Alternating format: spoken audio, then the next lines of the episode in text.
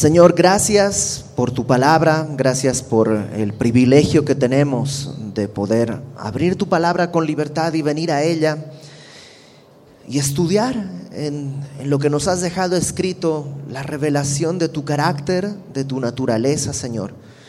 Y tú dices de tu palabra que es como martillo que quebranta la roca, que es como una espada que puede atravesar nuestro corazón, los tuétanos y discernir, Señor, nuestras intenciones, nuestros pensamientos. Te rogamos que tú nos hables y también, Señor, como tú dices, que tu palabra es agua, que satisfagas nuestra sed y que nos limpies. Y que sea para tu gloria, Señor. En el nombre de Jesús ponemos todo esto, Padre, delante de ti. Amén. Juan capítulo 5 y vamos a entrar a una porción que algunos, muchos de los teólogos, los comentaristas, los eruditos de las escrituras consideran como la parte más importante del Evangelio de Juan. Yo, yo no sé si, si diría eso, creo que hay muchos pasajes que son maravillosos, pero sin duda este es un pasaje súper, súper, súper importante dentro del Evangelio de Juan. Recuerda que Jesús está en Jerusalén, regresó a Jerusalén después de estar un tiempo en Galilea, regresó a Jerusalén y fue a un, a un estanque llamado Bethesda, ¿te acuerdas? Y en este estanque había la idea, la leyenda de que si te metías al agua cuando un ángel agitaba el agua quedabas sano y ahí había un montón de cojos, enfermos, ciegos. Pero el Señor Jesús va directamente con uno que tenía 38 años enfermo. Hacía 38 años que estaba enfermo y Jesús lo sana. Pero el asunto es este, lo sana en sábado. Y para nosotros tal vez, pues, que, tiene, fue pues en sábado, no pasa nada. Pero en la cultura judía, en ese momento y en ese lugar, en Jerusalén, el sábado, el Shabbat, era una fiesta sagrada. En el sábado o el Shabbat era el día de reposo. Acuérdate que el día de reposo para la mentalidad judía comienza el viernes en la tarde. A la caer del sol comienza el sábado. No sé si has visto, por ejemplo, El violinista en el tejado. Si no has visto El violinista en el tejado, tienes que verla. Es una película maravillosa. Pero cuando va a llegar el sábado, ellos están corriendo, apúrate, tienes que eh, entregar la leche y, bañarte y lavarte y hacer todo, porque ya viene el sábado, ya viene el sábado. Yo no entendía, ¿cómo ya viene el sábado? ¿A qué se refieren? Pues cuando el sol cae, en el momento de que el sol se esconde, comienza el sábado para ellos. Para nosotros es viernes en la noche, para ellos empieza el sábado. Y el sábado, el día de reposo, no se tiene que hacer nada ya no hay nada que hacer, no tienes que hacer ninguna obra. Y dentro de la mentalidad judía de la época, em, pues había muchas dudas. ¿Cómo, pero qué quiere decir no hacer nada? ¿Mm? Y entonces a la ley le añadieron un montón de tradiciones, un montón de ideas que eran como comentarios. Y poco a poco se formó todo un libro, digámoslo así, acerca de qué cosas se podían y no se podían hacer. Eso ya no era la ley, era la interpretación, yo diría con muy buena intención, pero era solo la interpretación humana de lo que la ley decía. Y en esas interpretaciones había muchísimas cosas que habían hecho que el sábado se convierta en algo complicadísimo. No podías hacer esto, ni lo otro, ni lo otro, ni lo otro, ni lo otro. Y el sábado se convertía, en vez de un día de reposo, en un día muy complicado de vivir. Bueno, Jesús sana a este hombre en sábado. Y una vez sanado este hombre en sábado, le dice, toma tu lecho y anda. Y él agarra su lecho y camina. Y entonces los judíos, los religiosos, empiezan a decir, ¿por qué estás quebrantando el sábado? No te es lícito cargar tu lecho porque esa es una obra, ¿no? Estás cargando tu estera, no, sé si se dice aquí estera, como tu camilla, como esta colchonetita hecha de, probablemente de, algún tipo de planta, Y eh, no puedes cargarla en sábado. y le dicen, ¿por qué lo haces? Y este hombre dice, es que el que me sanó me dijo, toma tu lecho. Y si, pues, si tiene poder para sanar, yo supuse que tendría poder para decirme qué hacer, entonces aquí estoy cargando mi lecho. Cuando se enteran que es Jesús, lo acusan de ser blasfemo. Y dice en el verso 16, vamos a empezar en el verso 16, yo sé que nos toca del 19 en adelante, pero vamos a arrancar un poquito antes para encontrar el contexto. En el verso 16 dice, por esta causa los judíos perseguían a Jesús. Acuérdate que en la mente de Juan, cuando dice los judíos, no está hablando de toda la nación judía, sino de la élite gobernante, los fariseos, los saduceos, los escribas. Perseguían a Jesús y procuraban matarle porque hacía estas cosas en el día de reposo. Y Jesús les respondió, Jesús les dice a estos hombres, mi padre hasta ahora trabaja y yo trabajo. Por esto, a lo mejor para ti y para mí esa frase es como, ah, pues, y como que no nos, no nos afecta mucho, pero los, eh, los judíos de la época nos aclaran muy bien todo el asunto. Me encanta que son como eh, los que nos van a explicar, aunque son los enemigos, son los que traen luz a esto, porque ellos, fíjate lo que hacen. Verso 18, por eso los judíos aún procuraban más matarle, porque no solo quebrantaba el día de reposo, ya era malo, no, que está quebrantando el día de reposo, sanando en sábado, esa es una obra sino que también decía que Dios era su propio Padre, haciéndose igual a Dios. En nuestra mente, tal vez la cultura y todo, como que, pues sí, todos somos hijos de Dios y como que tenemos esas, esas ideas. La Biblia no dice eso. La Biblia dice que todos somos criaturas de Dios, pero no todos somos hijos de Dios. Dios solo tiene un hijo, el unigénito hijo de Dios. Unigénito es un hijo no es primogénito, que es el primero, sino unigénito. ¿Quién es el Hijo de Dios? Jesús. Y en la mentalidad, y aquí lo podemos ver, cuando Jesús dice, Dios es mi Padre, no está hablando solo de una relación filial, sino está hablando de una misma naturaleza. El día de hoy tenemos muy dividido, ¿no? Pues si tú eres el culpable, eres el hijo, pues al padre no se lo mete a la cárcel porque son dos personas distintas. Pero en la mentalidad judía, esta idea de Jesús diciendo soy hijo de Dios, está diciendo yo soy Dios. Por eso intentaban matarlo. Los judíos de alguna manera podían entender una relación cercana al Padre. Somos elegidos por Dios. Pero nadie se animaría a decir soy hijo de Dios. Porque eso implicaba muchas cosas. Jesús sí. Jesús dice, Dios es mi Padre, y ellos lo entienden y dicen, ¡Ah! se está haciendo igual a Dios, por tanto está blasfemando y hay que matarle. Ese es el contexto con el cual arrancamos el versículo 19. Jesús acaba de decir, mi Padre trabaja y yo trabajo. Y entonces los judíos se alteran. Y Jesús les responde, verso 19. Respondió entonces Jesús y les dijo, de cierto, de cierto os digo. Esta frase, de cierto, de cierto, es una frase que Jesús va a usar a menudo en el Evangelio y es un énfasis. Cuando Jesús dice algo es importante. Cuando dice, de cierto te digo, está diciendo con más énfasis. Y cuando dice, de cierto, de cierto, pues es mucho más enfático el asunto. ¿no? Eh, no es que es más verdad, porque pues todo lo que el Señor Jesús dice es verdad, pero hay un énfasis. Está diciendo, no te pierdas de esto. De cierto, de cierto os digo, no puede el Hijo hacer nada por sí mismo, sino lo que ve hacer al Padre. Porque todo lo que el Padre hace, también lo hace el Hijo igualmente. Ok, ¿qué es lo primero que Jesús les responde?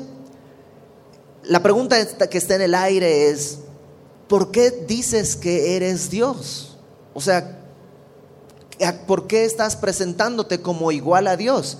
Y Jesús en vez de apaciguar, aviva eso, porque lo que les dice es, miren, todo lo que yo hago es lo que el Padre hace. el Hijo no puede hacer nada por sí mismo, sino lo que ve hacer al Padre. O sea, ¿les molesta que haya sanado en sábado y piensan que soy blasfemo? Bueno, en realidad están blasfemando contra Dios, porque lo que yo hago es lo que Dios hace. Desde el principio, cuando Dios creó todas las cosas en seis días, el séptimo día que dice que hizo Dios, descansó. Ahora, ¿quiere decir que estaba cansado?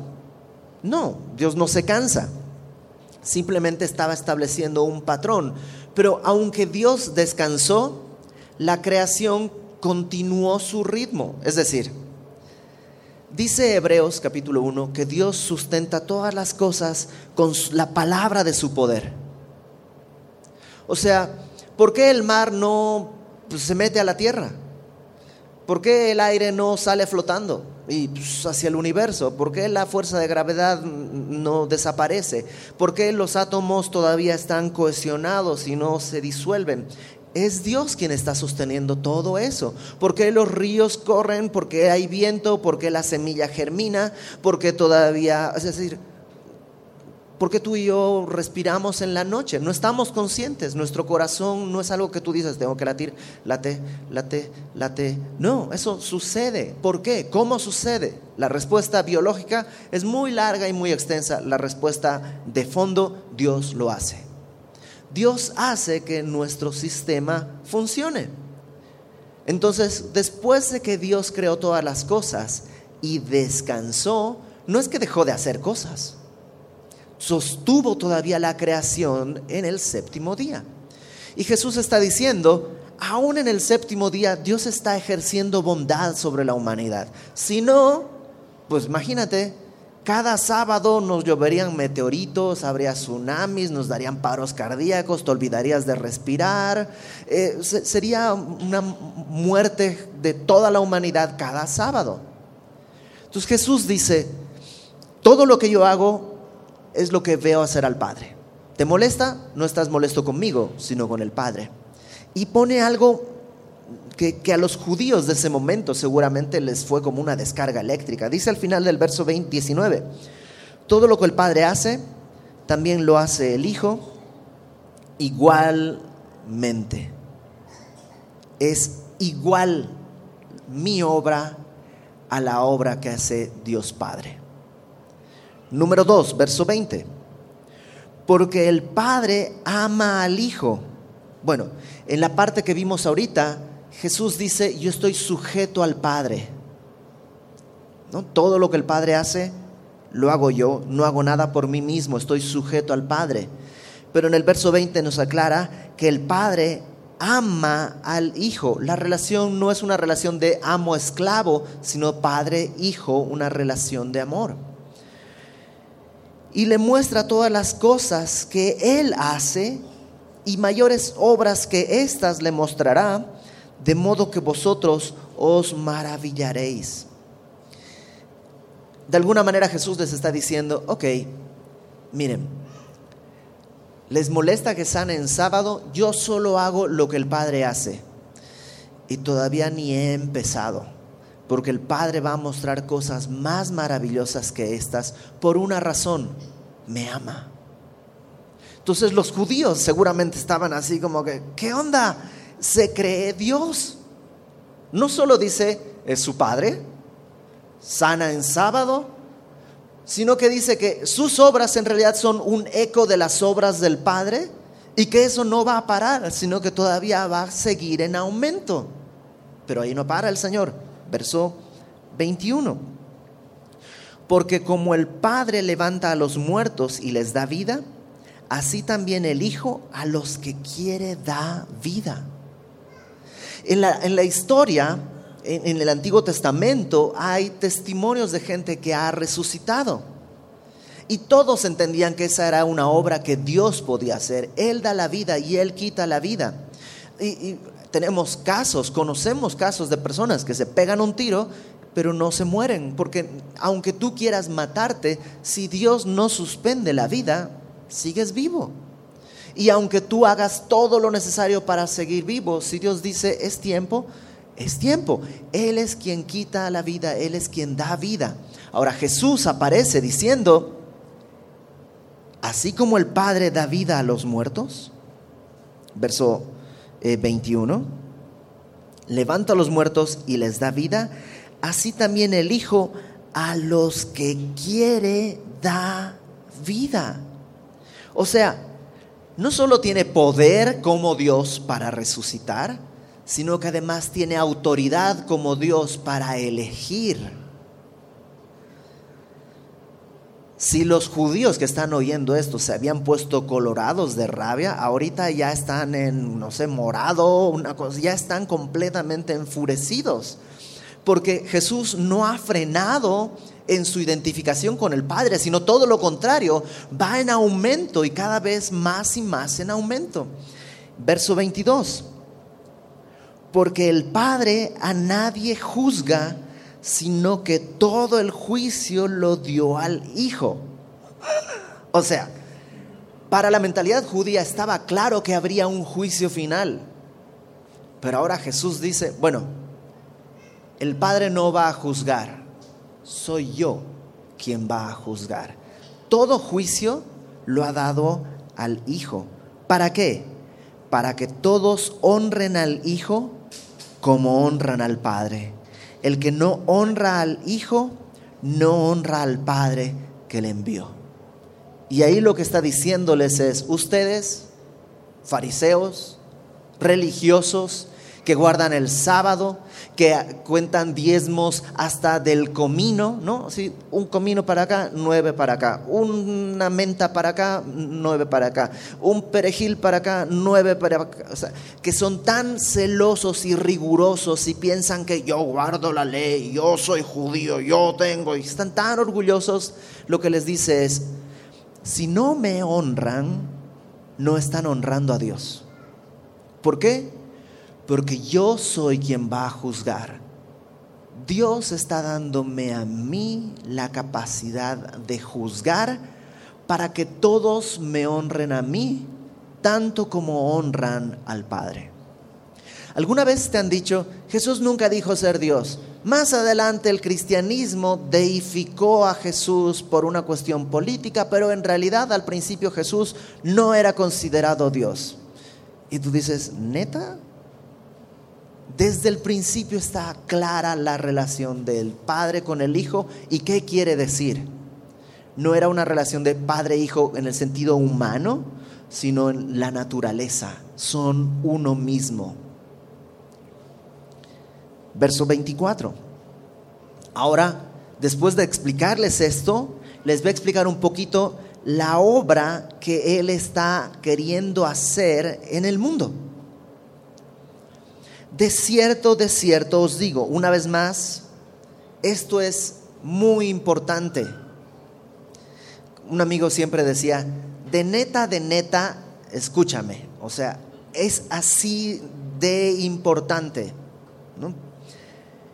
El que oye mi palabra y cree al que me envió, tiene vida eterna. Ok. Estos verbos están en presente. No dice el que alguna vez oyere. No, no. El que oye. ¿Cuándo? Hoy. El que oye mi palabra y cree al que me envió, tiene vida eterna. A veces pensamos en la vida eterna como lo que sucede después de muertos, pero no.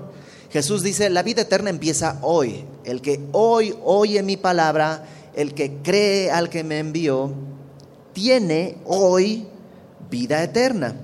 Y no vendrá a condenación, mas ha pasado de muerte a vida. Y Jesús está hablando de algo que sucede hoy, en su tiempo y hoy el día de hoy. La Biblia enseña que tú y yo cuando nacemos, nacemos vivos con una vida biológica, pero muertos espiritualmente, separados de Dios. Piensa en la muerte como separación. Cuando ya morimos físicamente hay una separación del cuerpo y el espíritu, muerte, separación. Pero cuando nacemos biológicamente estamos vivos, pero espiritualmente estamos separados de Dios. Hay una muerte espiritual. Y una y otra vez la Biblia hace referencia a esto. En Efesios capítulo 2, Pablo dice que estamos muertos en nuestros delitos y pecados. Esa es nuestra condición. Pero Jesús dice, el que oye mi palabra y cree al que me envió, ya no viene a condenación, sino que ha pasado de muerte a vida. No está hablando de una muerte, eh, digamos, en el sentido que el día de hoy se maneja, una muerte física. Está hablando de una resurrección, digámoslo así, espiritual. Todos hemos nacido muertos hasta que escuchamos el Evangelio y lo creemos.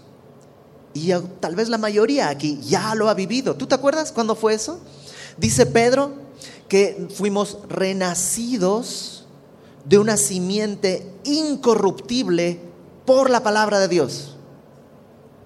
Primera de Pedro capítulo 1 al final, un poquito antes del capítulo 2, los últimos versículos. Fuimos renacidos, ¿por qué? Porque ya nacemos físicamente, pero tenemos que renacer. ¿Y cómo renacemos?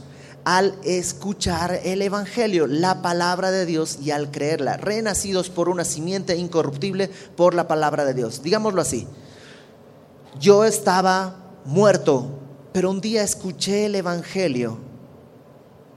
Dios se reveló a mi vida, me dio fe para creerlo y entonces nací de nuevo. ¿Te acuerdas lo que le dice Jesús a Nicodemo? Nico, necesitas nacer de nuevo.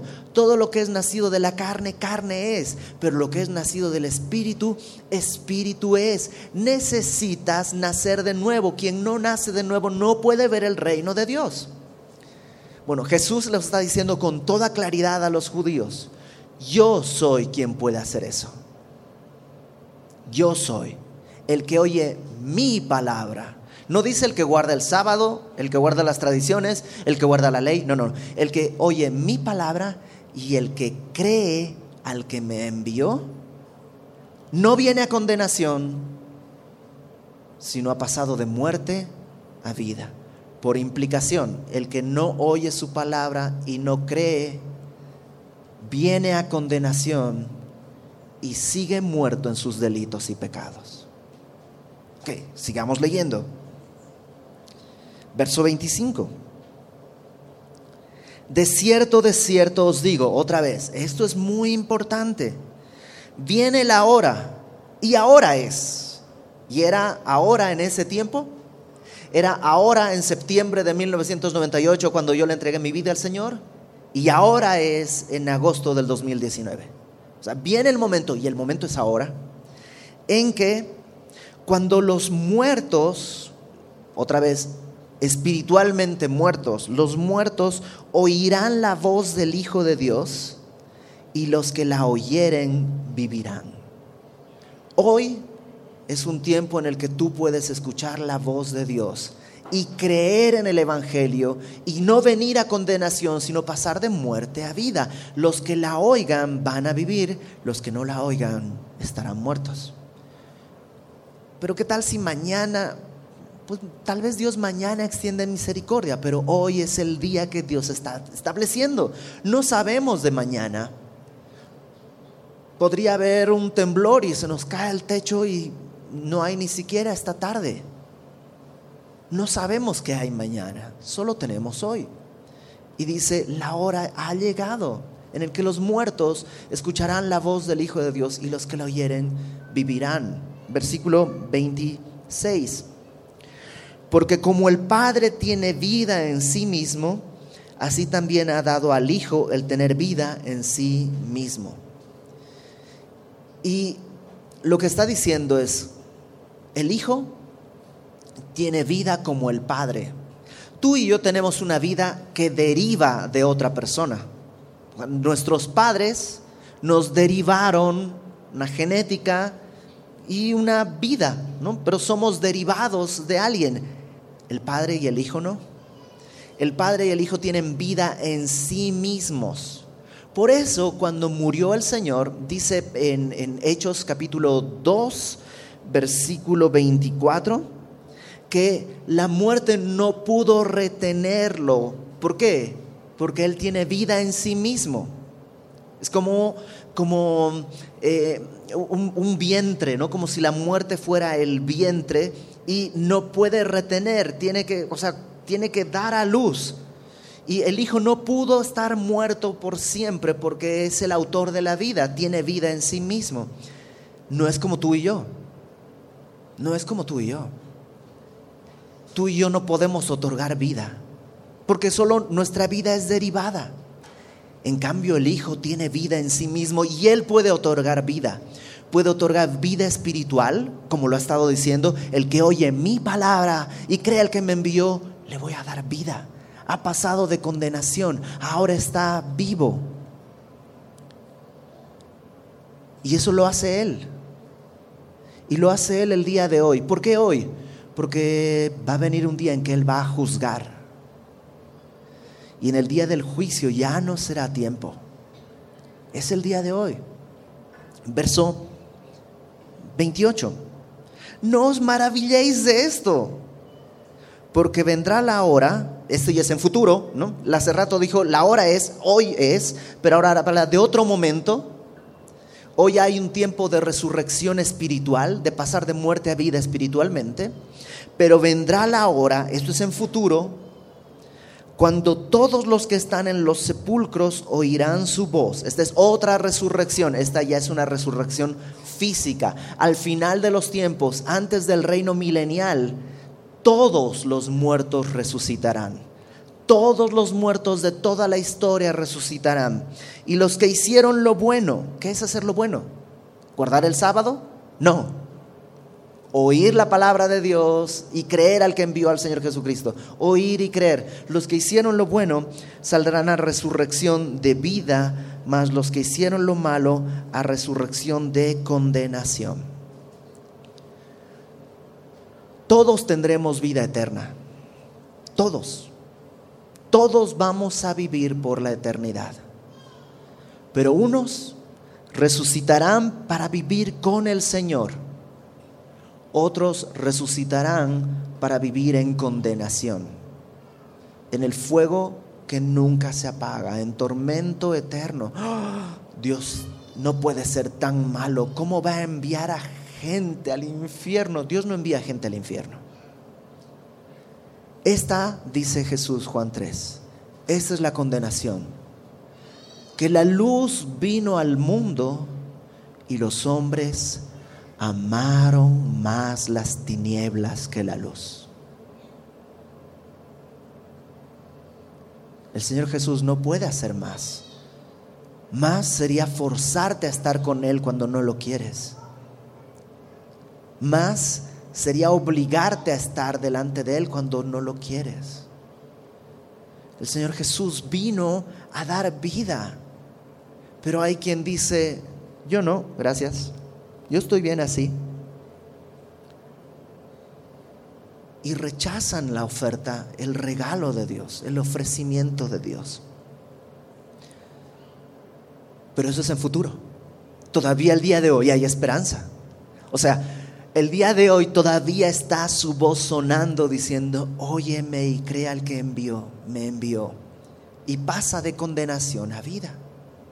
Los judíos en ese momento, algunos seguramente sentían que su corazón retumbaba y su corazón les decía, escúchalo, escúchalo. Otros seguramente estaban cerrados y odiándolo. Algunos van a creer, otros no.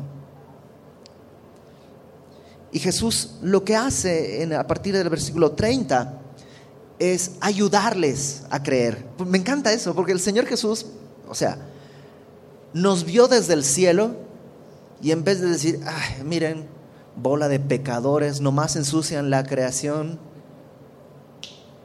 consumidos, bye.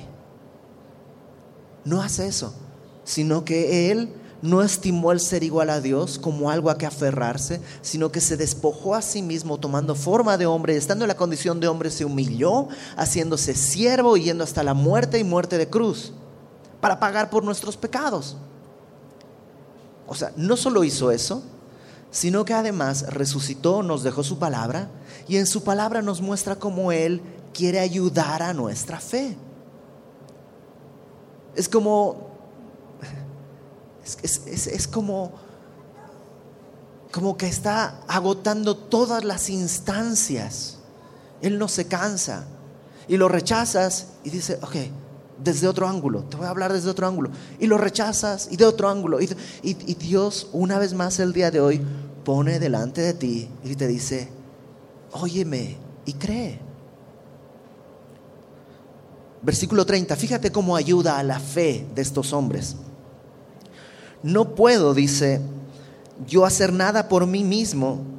Según oigo, así juzgo. O sea, yo no soy caprichoso no soy aquí según lo que se me ocurre. No, no, no, no, no.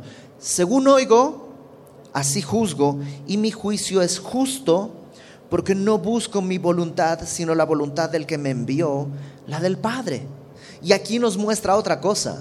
A veces tenemos la idea de que el Padre es un señor gruñón que está con ganas de condenar a todo el mundo y si te portas mal manda un diluvio y mientras que Jesús es todo tierno y bueno, pero aquí dice Jesús, número uno, ¿te acuerdas? Yo no hago nada que no haya visto el Padre. Las obras que yo hago son obras que el Padre me muestra. No hago nada por mí mismo, sino que según oigo así juzgo, y mi juicio es justo porque no busco mi voluntad, sino la voluntad del Padre que me envió. O sea, es voluntad del Padre que sean salvos. No es cierto que Dios Padre es un gruñón buscando a quien condenar. Él anhela salvar. ¿Cómo es el Padre? Voltea a ver al Hijo. Al Padre nadie le vio. El Jesucristo, el unigénito Hijo que está en el seno del Padre, Él le ha dado a conocer. ¿Quieres saber cómo es Dios? Voltea a ver a Jesús. Así es Dios. Ahora, verso 31. Si yo doy testimonio acerca de mí mismo, mi testimonio no es verdadero.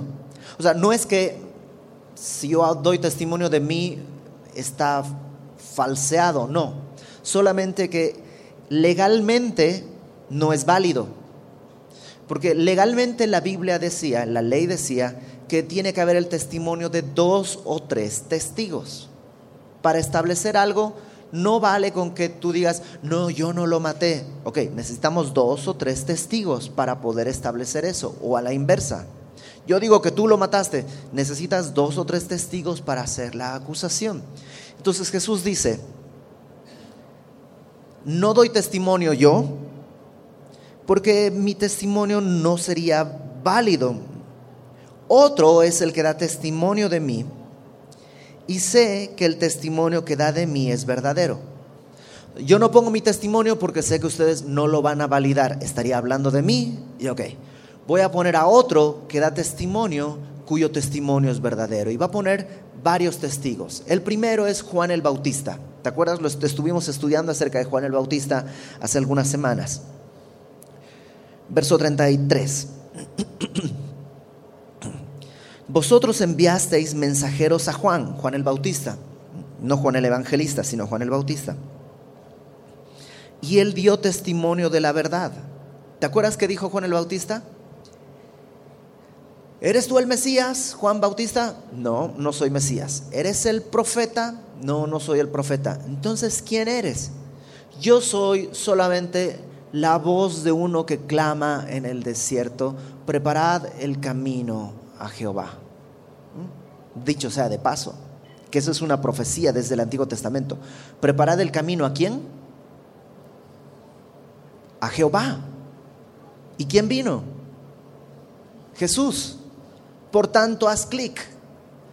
¿Quién es Jesús? Jesús es Dios mismo. Dio testimonio Juan el Bautista. Cuando Jesús aparece, dice, Él es de quien yo había hablado que no soy digno ni de desatar encorvado la correa de su calzado. Y luego dijo, Él es el Cordero de Dios que quita el pecado del mundo. Y todos entendían de qué estaba hablando.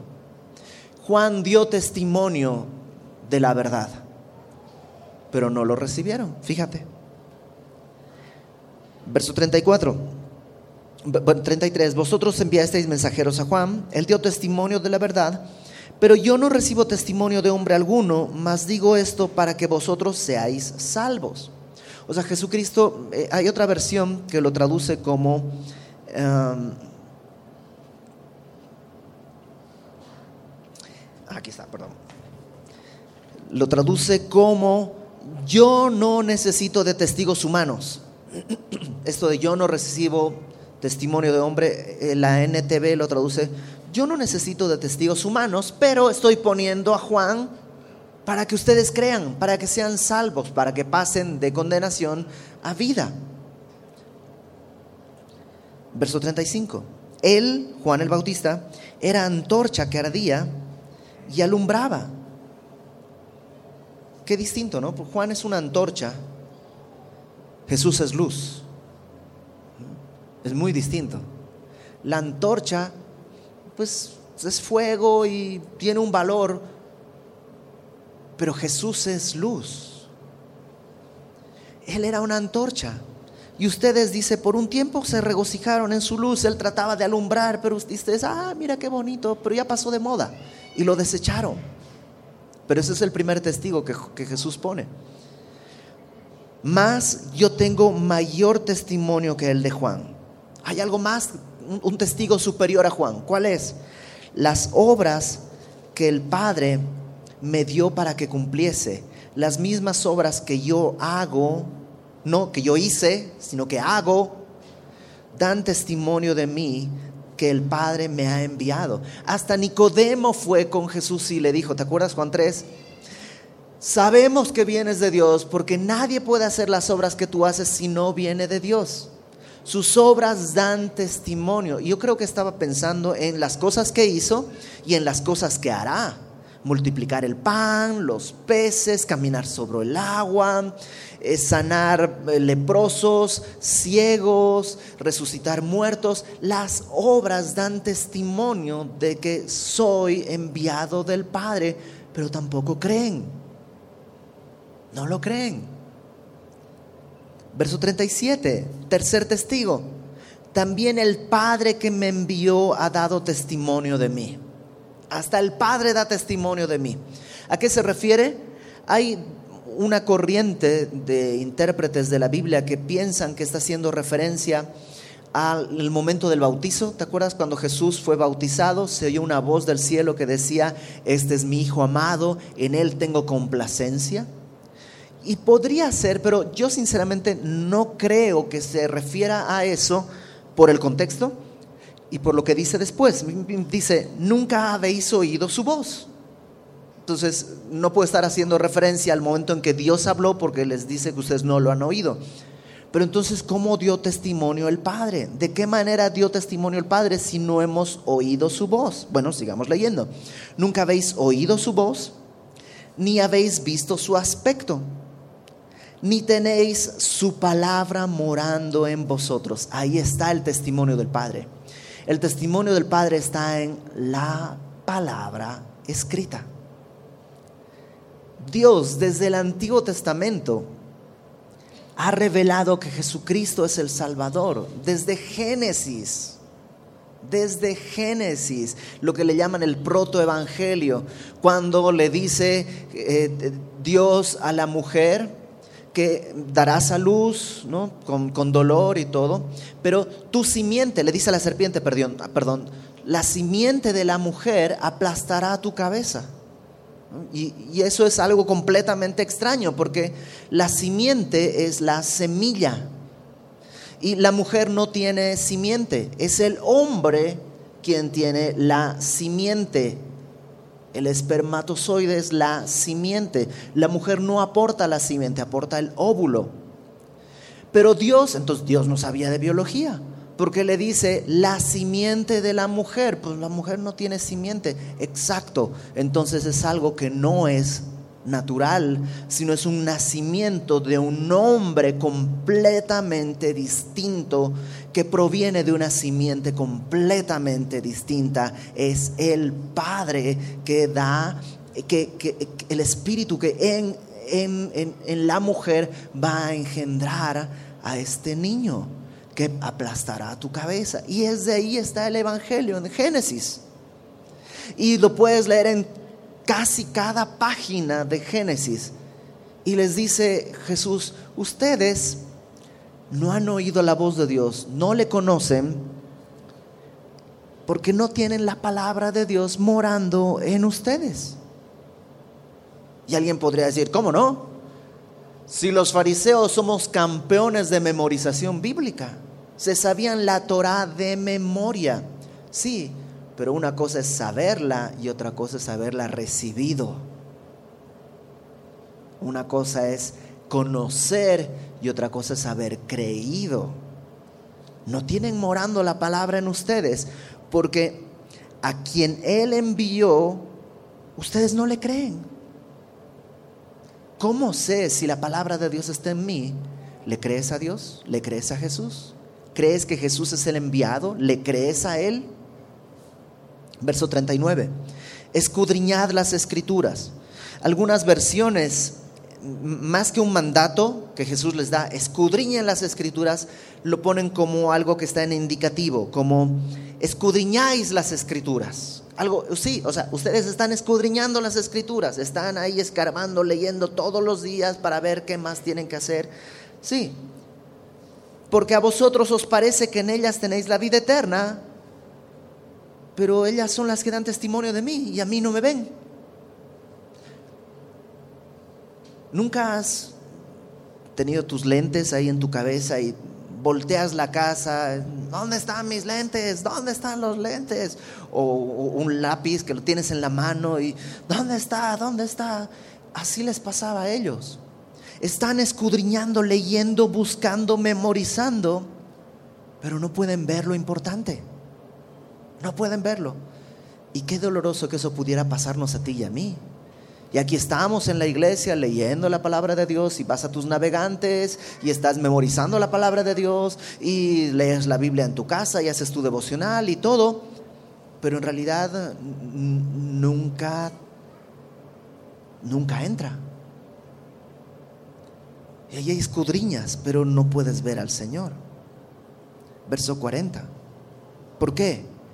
No queréis venir a mí para que tengáis vida. La luz vino al mundo y los hombres amaron más las tinieblas que la luz. Qué curioso, ¿no? Este, esta tensión, este misterio, porque por un lado Jesús dice, al que quiere da vida. ¿De quién depende? De Jesús. Es su voluntad, es su deseo, es Dios Todopoderoso. Pero al mismo tiempo dice, ustedes no quieren venir a, a la vida. Entonces, ¿quién tiene la última palabra? ¿Dios o el hombre. Y esa tensión se ha visto en la iglesia entre los calvinistas y los arminianos desde hace siglos y yo creo que no tiene resolución porque en el mismo capítulo Jesús está poniendo las dos cosas. Él es soberano, completamente soberano, y somos escogidos desde antes de la fundación del mundo. Hay la preelección de Dios. Esa es una doctrina bíblica. Ah, ok. Entonces, si Dios no me escoge, pues ya ni qué hacerle. Y si me escoge, ah, pues ya estoy escogido, así que puedo vivir como sea, total, ya estoy escogido. No, porque hay un llamado y Dios dice, quien quiere, venga. Ah, entonces yo decido. No, Dios decide. Ah, entonces si Él decide no hago nada. No, sí, Dios está llamando, ven. Entonces yo decido. No, Dios decide.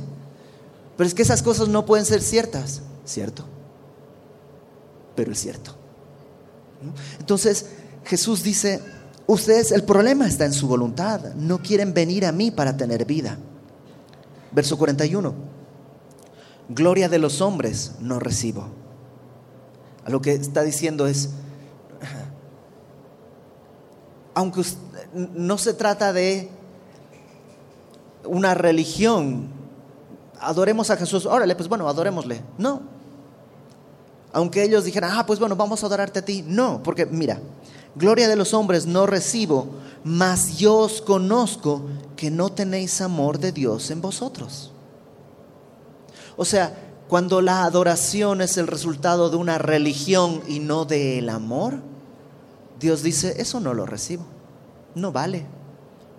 Es como dinero de banco inmobiliario, de monopolio, Monopoly, así como se llama, es que en Bolivia es banco inmobiliario el juego, de turista pues, ¿no?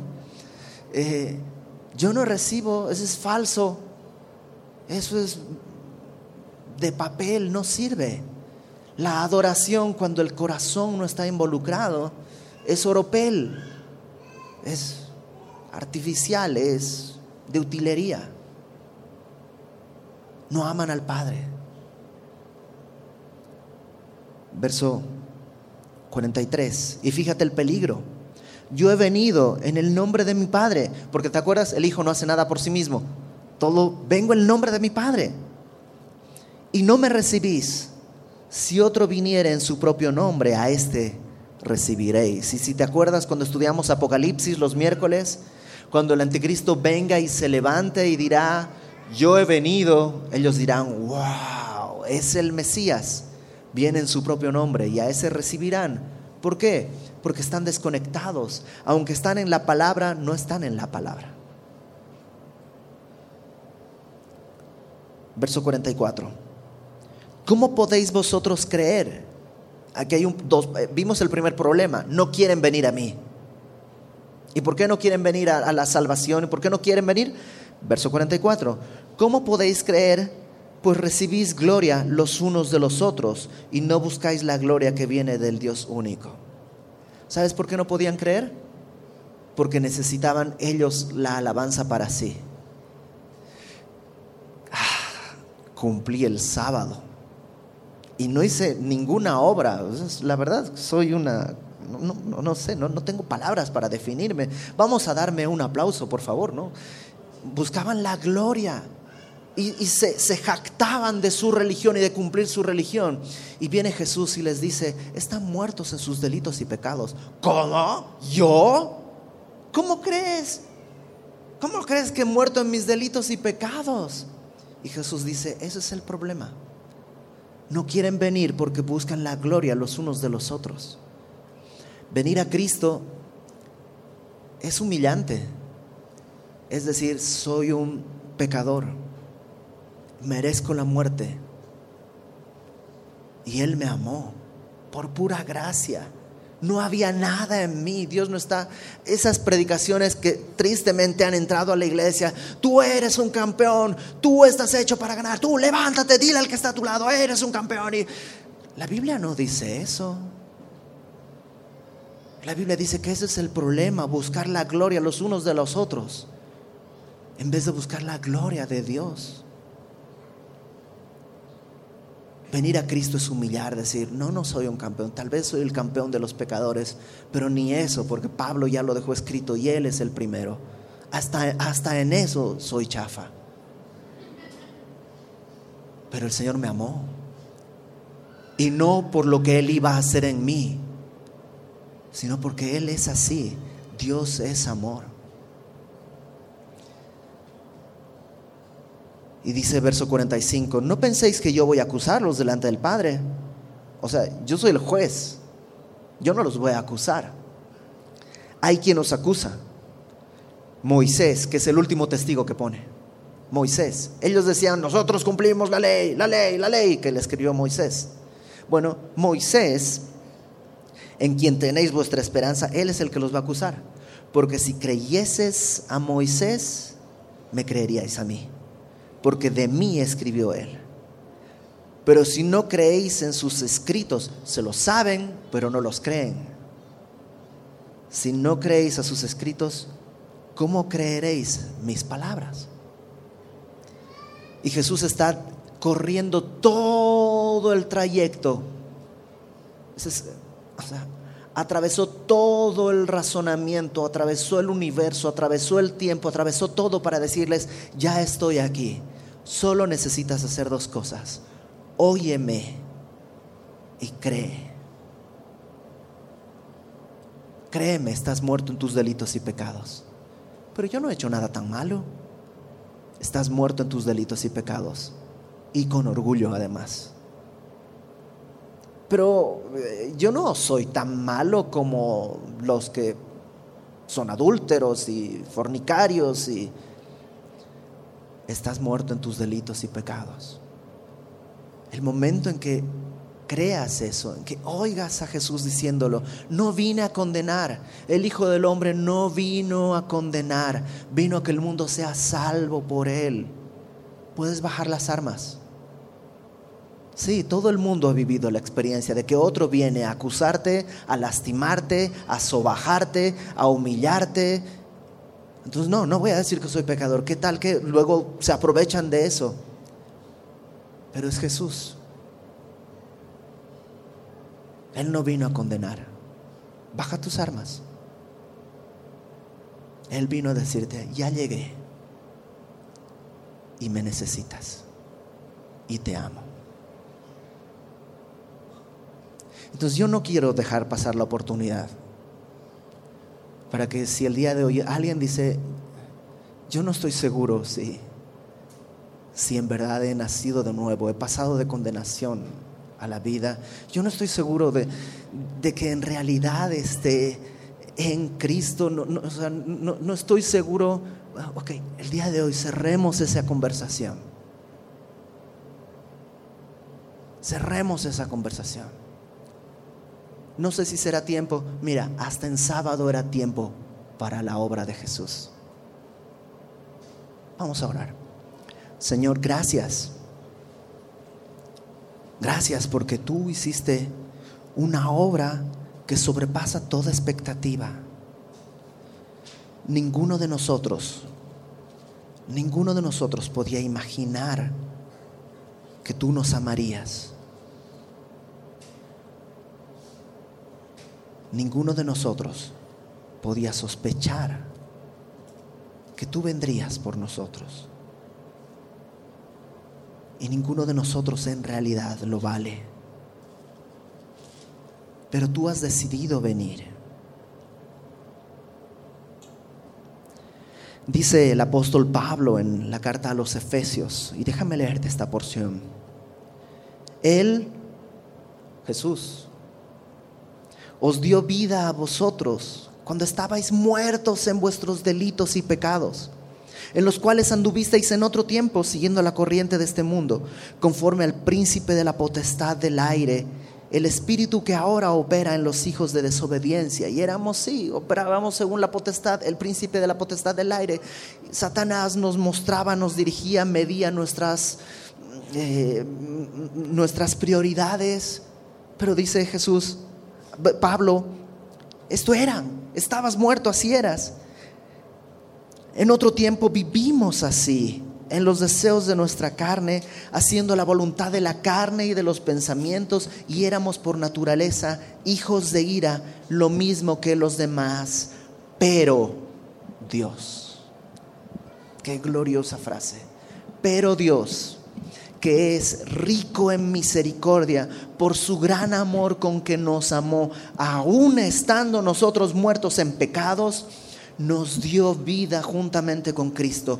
Por gracia sois salvos. Y juntamente con Él nos resucitó. ¿Y qué más?